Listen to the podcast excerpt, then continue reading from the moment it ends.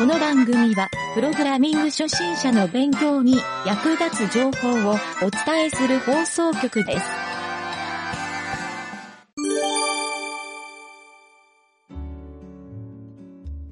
あ、一個あった。えーとね、はい。アニメーションで、今ね、スケールが入ってないんですよ。あー、本当だ。確かに。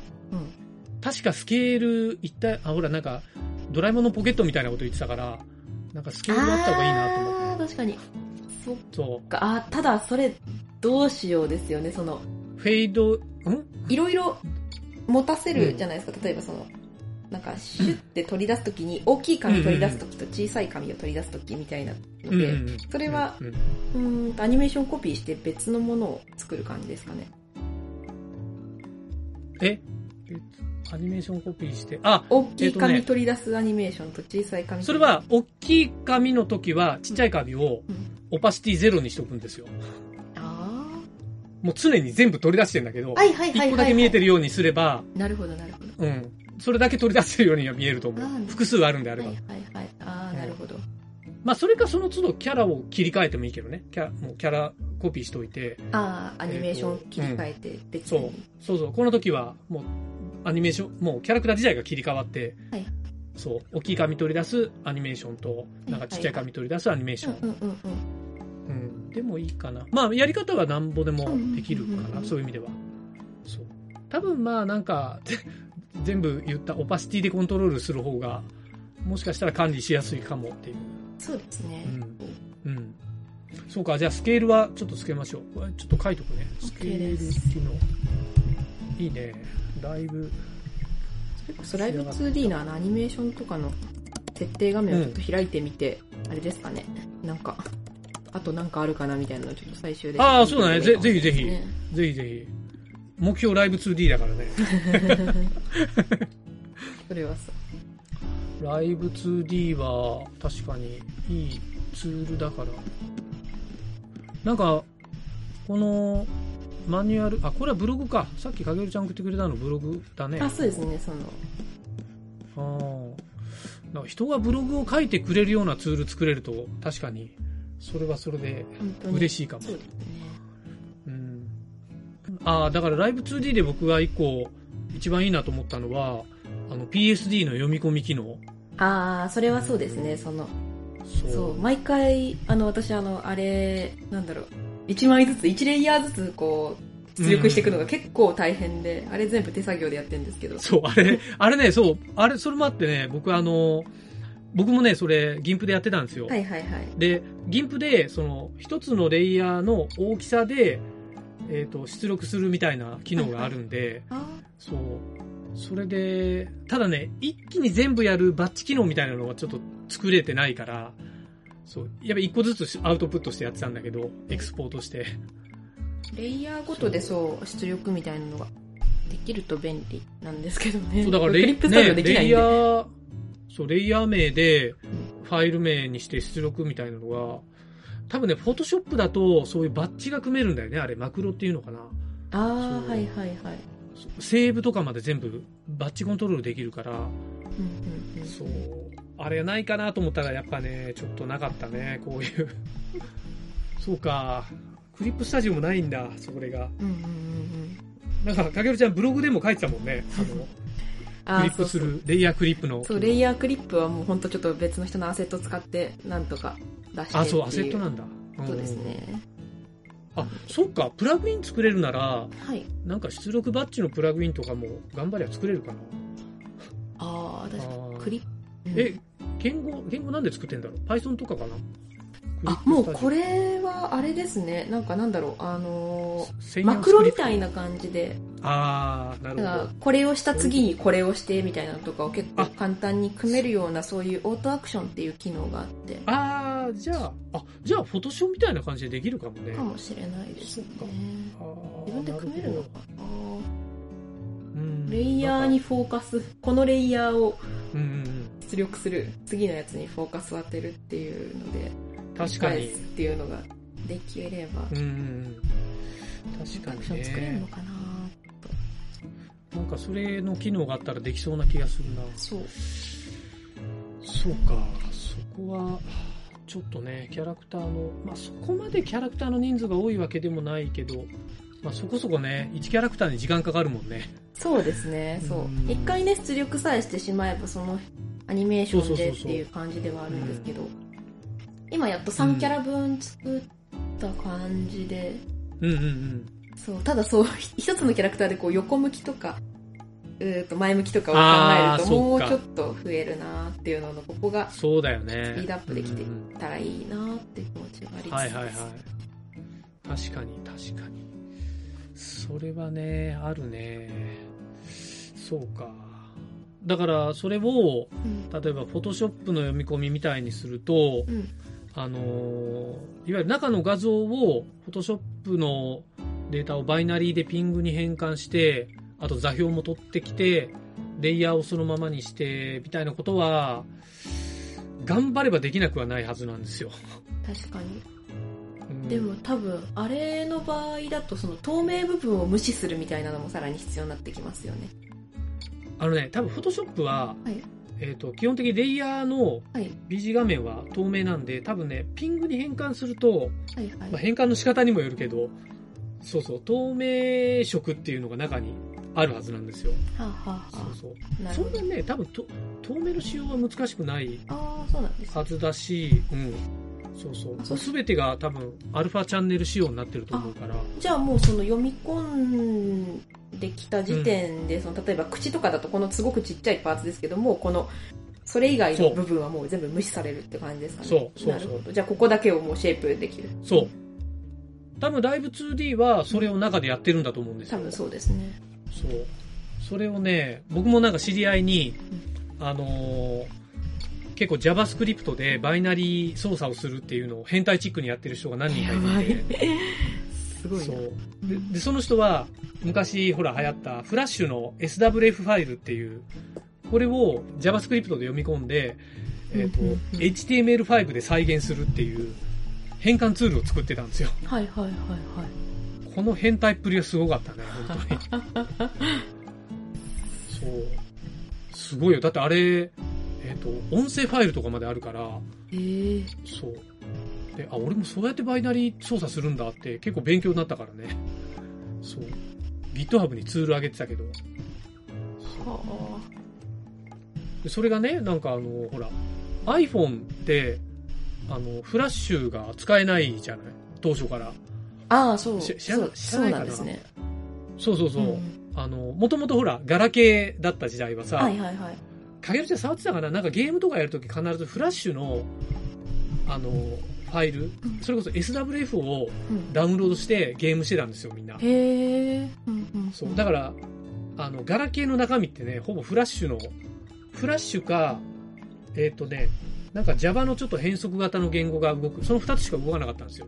あと HTML か。そう。で、それが iPhone が一切フラッシュもう使えないっていうしたから、あの、それでゲーム作ってた会社がみんな困って、で、そのためにその人はそういう変換器を作って、SWF をそのまま iPhone でゲームできますよっていうツールにして、商売しようとしてたんだけどそんなに商売にならなかったみたいな。あ、そうなんです。まあでもまあ、フラッシュ、結局もう、あれですけど、死んじゃったけど。そうそうそう。そう。で、今はなんかね、フラッシュの、あのーフラッシュみたいな、あの、僕が今回作ったイメージモーションみたいな、あれと全くフラッシュと同じ画面で、フラッシュと同じことができるっていうツールを作って、まあ、今、頑張って作ってるかなまだバージョン1になってない気がするけど。そう。そうニーズあんのかなって言ってたんだけどね。確かに。そう。でも、やっぱりなんかね、いろいろ、そういう、あの、バイナリー変換ってね、できるとすごく奥深くて、そう。で、その人と、もう一人ね、これ、うちの、僕が住んでるところのすぐ近くに、もう一人いて、その人はね、あの、ヤマハさん、ヤマハってほら、音楽、まあ、ピアノとかの会社あるじゃない？はいはいはい、はい。あの会社から依頼が来て、へえ。えっ、と、カラオケの音源の、なんかいろいろ調整とかコントロールをするっていう。プログラムを組むっていうのをやってて、どういうことをやるかっていうと、あの、なんか、なんだろう、歌い手さんのこう、CD とかを、そのプログラムに入れるあと、ーはいはい。あの周波数とかをコントロールしてうん。ボーカルの声をバッて消すんですよ。えー、あ、でいわゆるカラオケを作るってこと？そう。カラオケ音源にするっていはいうのをなんかねプログラム作ったって言ってたねその人が。そう。うん。今はなんか著作権の関係でもう使われてないとは言ってたけど、はいはい。そう。えー確かになんか周波数でボーカル消えるっていうのは聞いたことあるけどそうそれを精度よくやってるツールがあるって知らなかったって言ってね。そう。そんなね変態が多いんですよ。すごいマニアックな。マニアック。でその人があのなんかね MIDI、MIDI はいはいのはい。バイナリーフォーマットの説明会をするっていうんで僕はたまたまその マニアックすぎない。うん。そその説明会に行ったら、はい。そのさっきのフラッシュの人とはい。僕と、その MIDI の人3人が、その3人だけのセミナーになったんだけど、やば。で、家聞いたらみんな近所だったから、うわ、めっちゃ近えと思って、その日夜中の2時ぐらいまで酒飲んでたんだね、3人で。すげえ仲良くなって。あ、そうだったんですね。そういうね、そう、面白い人が。面白いな。やっぱりそういう人らと話してると、うんうん。もうね、あの、JavaScript でできないことないんじゃないかぐらいの、そういうレベルなんだよね、話をしてると。だからね、なんか、フォトショップも頑張れば読み込めるんじゃないかってちょっと思ってんだけどね。一応、アドビから仕様は公開されてるんで。はいはいはいうん。そんならね、そのうちあの、イラストレーターとかもやりたいなと思ってんだけどね。うん。いられはね、本当に、あのー別の置き換えツールがほぼないんですよ。あー、確かに聞かないですね。インクスペースぐらいかな、メジャーどころで言うと。あああれすっごい重いじゃないですか。おすっごいもう、もうダメ。あれ。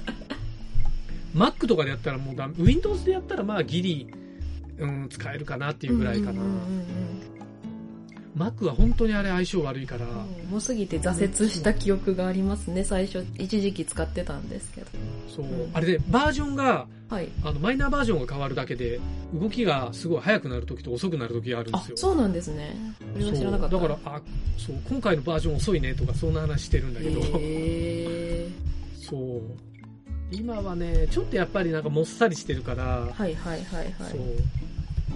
あ、それでそうだそうだそうだ。さらにさっき言い忘れたんだけど、えっ、と、あのー、アニメーションの、はい。あの、スケールの値はいを入れると、スケールってさ、あのー、縦をこう、バラバラになった方がいい、いいかな。それとももう均等、もう均等スケール。もう0.5ってやったら半分になるっていう、はいはいはい縦も横も。それとも、やっぱ、シュって縦細くなる、横平べったくなるとか、まあもちろんこれで、うん。縦細くなる、横平べったくなるをやりたい場合には、シェイプと組み合わせればいいんじゃないですか？そういうことにはならない。おおじゃあ、スケール1本でいいわけだ一。本でいいよね。ああ、それは、お、いいこと言ってくれた。本当だ。いや、このポジションも XYZ がバラバラなのもすげえ気になってたのよ。実は。うん本当は画面で動かしてやりたいんだけど、ちょっとね、いろんな問題があってできなくて。いや、でも全然、そこでなんか、つまずいた感じとか特になかったんで。ああ。まあ、かげるちゃんほら、このキーフレームに慣れてるっていうのもああるじゃないそうですね。それはそうだ。うんライブ 2D で。はいはい。そうですね。ああ、それはね、ありがたいわ。うん確かに、あの、アニメのアフターエフェクトとかはい。使ってない人が、これ触るときついかもね。いきなり触ると、だからやっぱりそのあれですよね。こんな風に触るよっていう、なんか使い方みたいなのを作るといいのかなって思あ、そうそうそうそう。あの、リファレンスを作ろ私、あの、それこそそういう 画面キャプチャーとかどんどん撮っていくんです必要なのがあったらっていうので、とう。か。あの、助かる文章とかも必要だったら書きますので、あ、なるほどなんか。、なんかあのリファレンスの、あの、 README っていうか、 docs フォルダー作って、そこでリファレンスも Git 管理しようかなと思ったんですよ。ああ、はい。いわゆるマ Markdown でやるのがいいかな。あ、あとあれか。そうだ。あの、 Netlify に上げてるから、HTML で作った方がいいんだ。ヘルプページを。うんうんうん。あ、そうするか。ブログっぽく。あーあヘルプ、そっか。そっちの方がいいね。ヘルプページの方がいいね。ああ。だから、プログラム仕様はリードミでいいんだけど、そうですヘルプね。そうか。ヘルプページ作ろ GitHub Docs みたいなのありましたっけ？う。あった。使ったことないけど。あ私もないですけど。まあ、GitHub のリポジトリだけでやってる人もいるけどね。結局、マークダウンで書くから。はいあそうですね。うん。そう。なんか海外の GitHub 見てたら、はい。みんな GitHub のリードミーをものすごい装飾してるでしょ。ああ、そうですね。その、かなり。そう。僕もね、昔、あの、ブログで書いたのが、あの、GitHub SEO っていうのをちょっと一時期考えてて、うんあの、全部の GitHub のリードミーの先頭に、あの、バナー画像を置いた方が、見てる人がはいはいはい。目引くかりやすいんじゃない？うん確かに。うん、あの、文字だけバーって並ぶよりは、と思って一回なんかそういう画像を入れてった時期があったんだけど、そう。まあ、あんま効果はなかったけど、うんそうそうそう。でもなんかね、やっぱりあの、リードミー自体のクオリティはすごい、あの、見てる人がね、わかりやすいかどうかだから、そう、重要ですよね。なんか Node.js とかすごいレギュレーションがあるし。ああ、はいはいはい。うん。そうなんですよ。まあね、GitHub、今回 GitHub ここまで使い込んだの初めてかもしれない。ああ、そうなんですね。うん。まあもうほとんどだってローカルでもうコミットばっかりしてるからさ。ねうん。なんかそのうちプルリクとか送れたらいいなみたいなことちょっと考えてましたけど、ね。あほんとほんと。いや、これだから、いろいろ公開したら、使う人によってそうなってくるんじゃない？うん、確かに。うん。なんか2回ぐらいプルリクは他のツールでもらったことあるんだけどね。はいはいはい。そう、あ、見てる人いるんだと思って。そう。やっぱりね、なんか有意義なツール作っとくと、そういう意味ではいいかもね。うん。そうなんですよ。いやー今月はだから特に GitHub の使用率が高くなってるな。はいはいはいはい。いい感じだ。そうそうそう。まあ画面キャプチャー。動画なんかやっぱありがたいね。動画そうですね、そう。もうここれ以上分かりやすいもんないもんな。うん。そうそうそう。そうか、ヘルプページね。そうですね。ちょっと、異臭に書いとこう。忘れそうだ。ヘルプページ。ああ、いいね。まあ、異臭をさ、こう、クローズしていくのもなかなか快感だよね。そね。それはわかります。そう。ああ、こんだけ作業やったってうん。いうう。んうんうんうん。そうそうそう。なんかもね、僕もね、あの、プログラムの構造体作るのが、後からどうしてもリファクタリングしないと、最初から綺麗に作れないんですよね。はい まあ、そんなもんなのかもしれないけど。あ後から作ってみて、なんかこれ必要だったみたいなの分かってくること結構ありますからね。そうそうそうそうそうそう。それがね、多い、多いなと思ってね。そう。まあ、それで、だから前に作ってたオーディオライブラリーが、なんか、ちょっといけてないなと思って、もっと使いやすい、そう。あの、ローダー機能とはい。オーディオを、もうね、これ2つセットで組み合わせた方がいいかなとかも考えてたのよ。なんか、読み込んだら、その読み込んだデータを、例えばオーディオだったら、あの、ドットプレイとかってかけると、音楽鳴るみたいにした方が使いやすいじゃない？はいはいはいはいはい。そうそう。一応その、オブジェクトの構造体で、プレイ、ポーズ、ストップみたいな、そういうのは、機能は入れてるんだけど、そう。あと画像ももう、あの、イメージエレメントにしとくとかねうん。はいはいはいはい。ブログで SRC をいちいち展開してとか、そういうの、めんどくさい作業をしてるんだけど、うん、やっぱりローダー機能に集約した方がいいような気が最近すごいしてるんだよね。そういう迷いもあるから、なかなかね、そう。ちょっとね、そこら辺がまだ、うん。まあ、とは言ってももう、これでオーディオができて、うんえっ、と、曲流して、うんあとあれだ、かげるちゃんのシナリオを、えっ、と、もうシステム化しておけば、もうかげるちゃんがシナリオいじくったら、うです。素材を入れたら、もう基本的にはできちゃうわけだからね。そうですね。うん。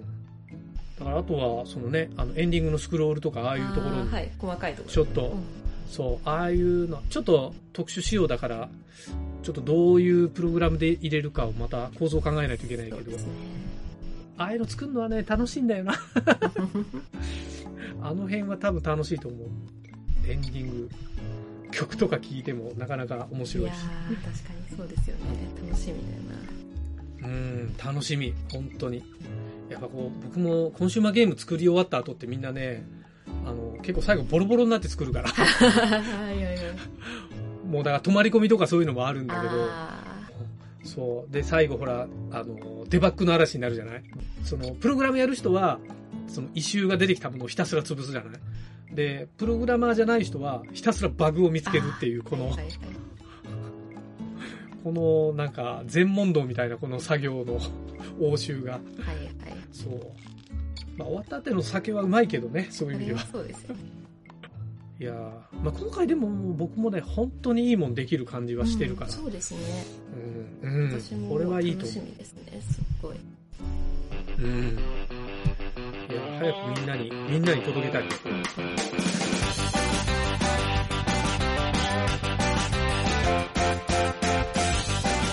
番組ホームページは、https, コロン、スラッシュスラッシュ、ミント、ドット、マーク、スラッシュ、ラジオです。次回もまた聞いてくださいね。